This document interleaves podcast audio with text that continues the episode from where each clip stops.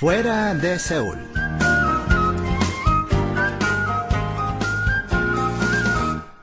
Hola amigos, les saluda Lucas Kim. En esta edición de Fuera de Seúl visitaremos Yosu, ciudad portuaria en Cholla del Sur, que por su destacada belleza es frecuentemente denominada como la Nápoles de Corea del Sur.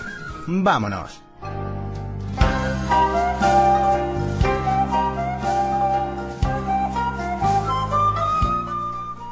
La línea costera de Yosu es dentada, y quizás por eso no dé la sensación de una costa extensa y ancha como las del Mar Amarillo. Sin embargo, sus variados accidentes geográficos recrean un paisaje peculiar que le ha llevado a ser bautizada como la Nápoles de Corea del Sur. Desde 2013, los turistas que visitan Yosu no solo pueden disfrutar de su peculiar paisaje costero con la vista, sino también recorrer el camino costero de Yosu de 56 kilómetros de extensión, que consta de cuatro tramos en total.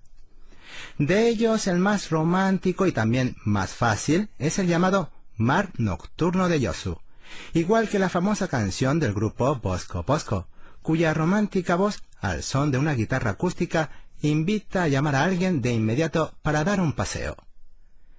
El tramo Mar Nocturno de Yosu circunvala el viejo centro de la ciudad, partiendo desde la plaza de Isunshin en Chungwangdong y llegando al mismo punto tras pasar por el gran puente de Tolsan, el parque de Tolsan y el gran puente de Kobukson y el parque marítimo del viejo puerto de Yosu. No importa hacia qué dirección decidan realizar el recorrido, ya que el punto de partida es el de llegada.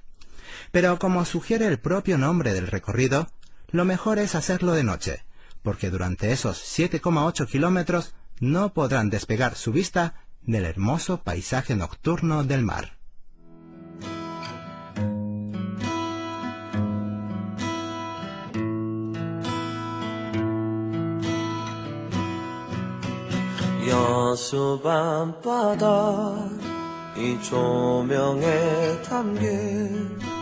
En la playa de Isunshin hay una imitación del Kobukson o barco tortuga, que contribuyó en gran medida a los triunfos obtenidos por la tropa de Choson, dirigida por el almirante Isunshin en las numerosas batallas navales provocadas por militares nipones.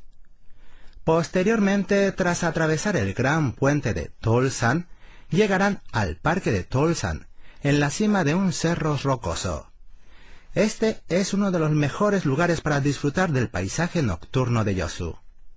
A la izquierda del observatorio podrán ver el gran puente de Tolsan decorado con luces multicolor, mientras que a la derecha verán los teleféricos que conectan el parque de Tolsan con el parque Chasan.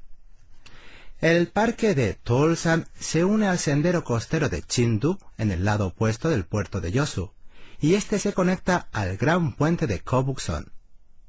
Al final del puente espera el faro de Hamel, con unas luces multicolor que parpadean como si invitara a los viajeros a acercarse y echar un vistazo.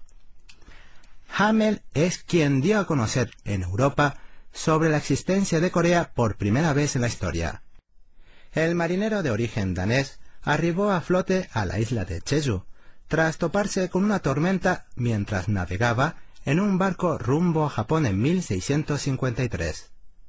Fue llevado por las autoridades de Choson a Hanyang, actual Seúl. De ahí fue trasladado nuevamente a Yosu, donde permaneció retenido por nada menos que 14 años hasta conseguir escapar. Y de regreso en su país de origen publicó sus memorias de viaje por Asia.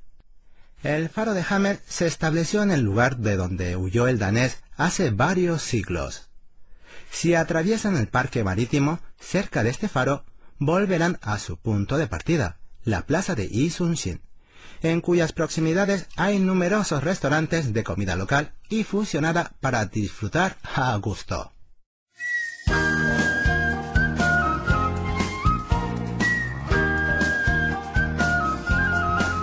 Hasta aquí escucharon Fuera de Seúl en compañía de Lucas Kim.